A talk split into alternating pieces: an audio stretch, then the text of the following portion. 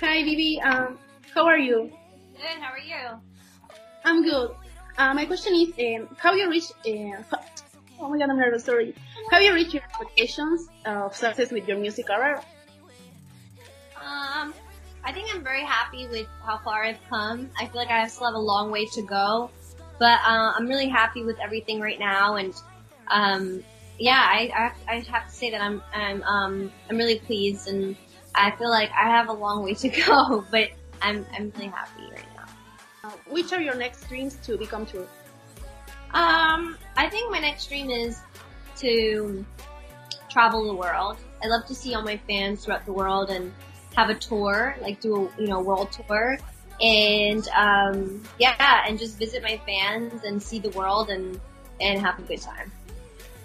How do you think you influence in your followers with your lyrics? I think that I try to teach my fans how to love themselves because it's really hard sometimes. And I think that I, for a long time, have found it very hard to love myself because I know that I'm not perfect. And I think that I tried to tell my fans that nobody is perfect and that's okay. So, um, I hope I definitely influence my fans to not feel so alone and to feel powerful and independent and strong. Do you have a specific moment in which you like to compose most? Um, I think that when I'm going through hard times, like when I'm really sad or I'm going through a breakup or I feel like just sad, I like to go to the studio because um, I feel like I have a lot on my heart and um, I feel like when my heart hurts, the best place for me to go is the studio and I just start writing and that makes me feel so much better. What was the hardest song to record from your last album? Um, I think the hardest song was probably um, Grace because it's such a very honest subject and um, I wanted to be real. I'm a mess was also hard too. I mean, because I was really scared that the world was going to be like, oh, this girl is crazy. Um, but people really seem to relate to it. So yeah. With what Latin artist uh, would you like to uh, collaborate? Uh, I really, I really love Maluma. I think he's really talented. So I want to get a song with Maluma. Um, and I just got a song with J Balvin that just came out. So that's really cool. Um, I also love Shakira.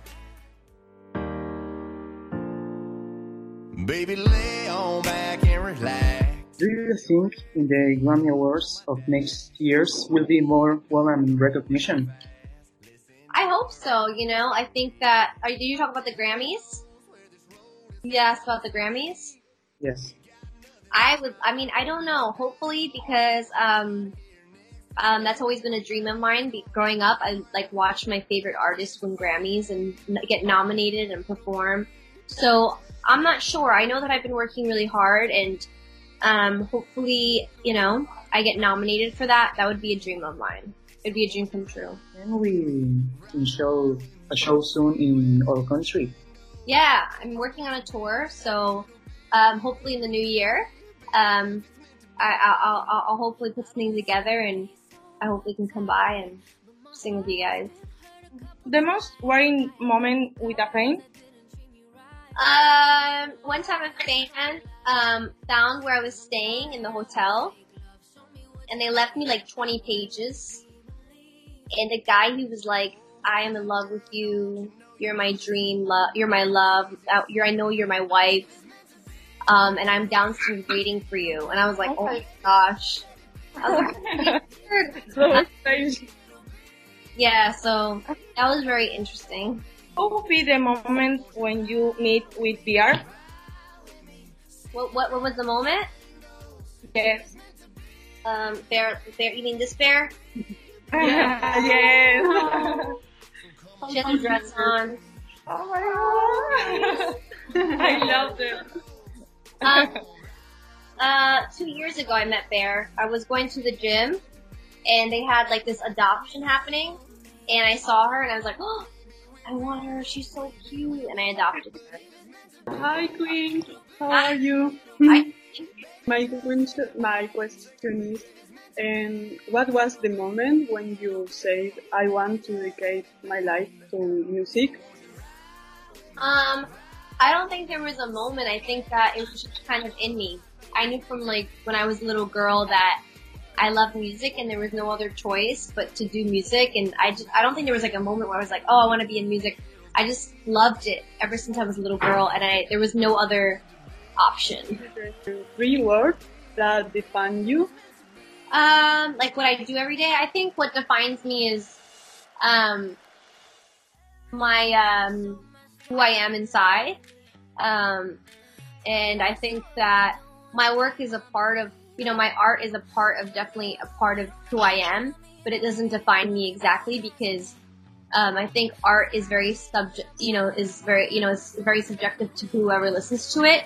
I think what defines people is who they are on the inside, how they treat others, and how they treat themselves. That's what my. Guys, you guys are so awesome. I love you so much, and thank you so much for supporting me in my music. It means the world to me. I love you. Big love, baby. Love you, bro.